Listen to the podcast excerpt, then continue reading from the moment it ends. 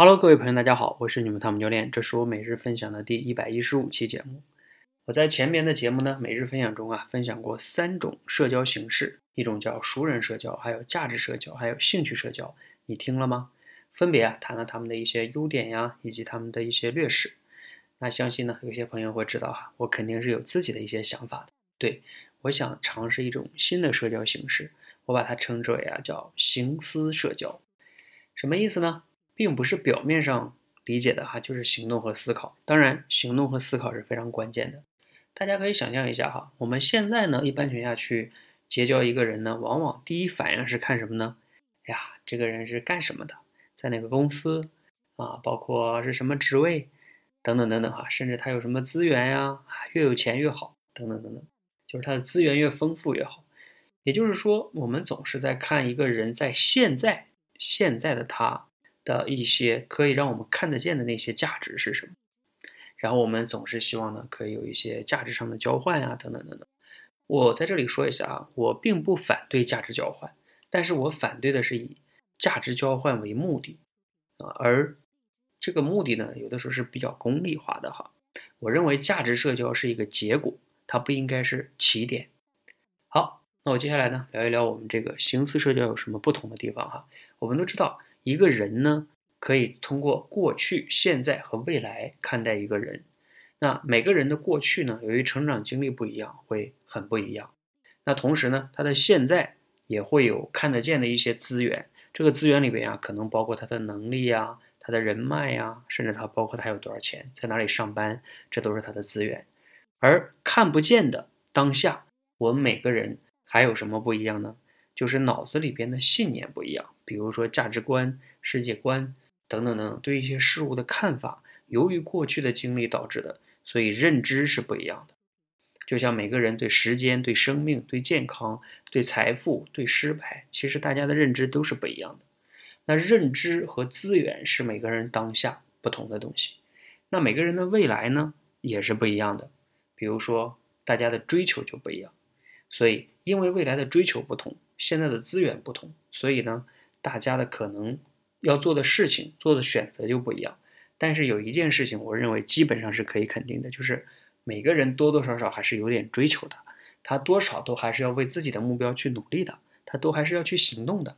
而在这个过程中呢，大家呢都会有一些啊无助的时候。那我们这个行思社交呢，就是基于目标的一种行动，在这过程中呢，大家可以相互鼓励、相互帮助。这样的一种社交形式，就是我能看到彼此的一种奋斗哈。我前几天呢听了刘轩老师呢分享的一句话，在一次讲座中哈，他分享了一句话，我觉得特别符合我们这个形似社交的理念。我说一下这句话，他说：“我们未必一起奋斗，但我们都在奋斗。光是知道这一点，就拉近了我们彼此的距离。”这句话反正我特别喜欢，所以呢我还想再说一遍。我们未必要一起奋斗，但我们都在奋斗。光是知道这一点，就拉近了我们彼此的距离。不知道你听了有什么感觉哈？反正呢，我很喜欢这句话。我也希望呢，加入我们行思社交圈的朋友呢，我们一起都是奋斗的人哈，一起持续的学习成长，达成自己的目标。那我们这个理念啊，听上去很美好，也很理想化。那我们具体怎么样落地去运营呢？我认为呢，我们这个也非常简单。第一步啊，就是每个人呢要对自己的过去进行一个全面的梳理。到底怎么梳理呢？我们是有一个模板的哈，在这里呢我就不展开来讲了，大家可以去看一看我们那个简单的详细的介绍哈，对过去梳理的那个详细的介绍。同时呢，当你梳理完了还是不行的哈。另外一个呢，就是每个月你要给自己定一个目标，包括每年给自己定个目标，然后分解到这个月，比如说二零一八年的一月份你的目标是什么？然后到第一周，你的目标是什么？到第一周结束的时候，每周我们要做一个总结。这个总结啊，也不是要写个很多字，那你至少要简单总结一下。然后我们要打卡，也就是现在看来的话，每周应该至少要打两次卡。一次是呃周一的时候，你要打一个你这周的目标是什么。然后周日的时候呢，你要写一个总结。啊，一个月的时候呢，也要总结一下。那同时呢，每个月结束啊，我们会让大家组织大家做一些分享。比如这一个月过去了，你有哪些行动啊、思考啊、分享的？同时呢，有一些困惑，大家可以交流，等等等等哈。当然了，这些形式呢，未来可以不断的丰富。我们这个形形思社交呢，也是刚刚做。前期呢，第一批人啊，我们也不只是招很多人，就是一种尝试。大家在尝试的过程中呢，不断的完善。我们每个月呢招一次，所以二零一八年的啊一月一日之前呢，第一批人我们就会招完。如果你感兴趣呢，可以关注我们行思社交的微信公众号，你就可以搜索“行思社交”就能找到哈。如果你感兴趣，可以了解详细的情况，回复“社交”两个字就能了解详细情况哈。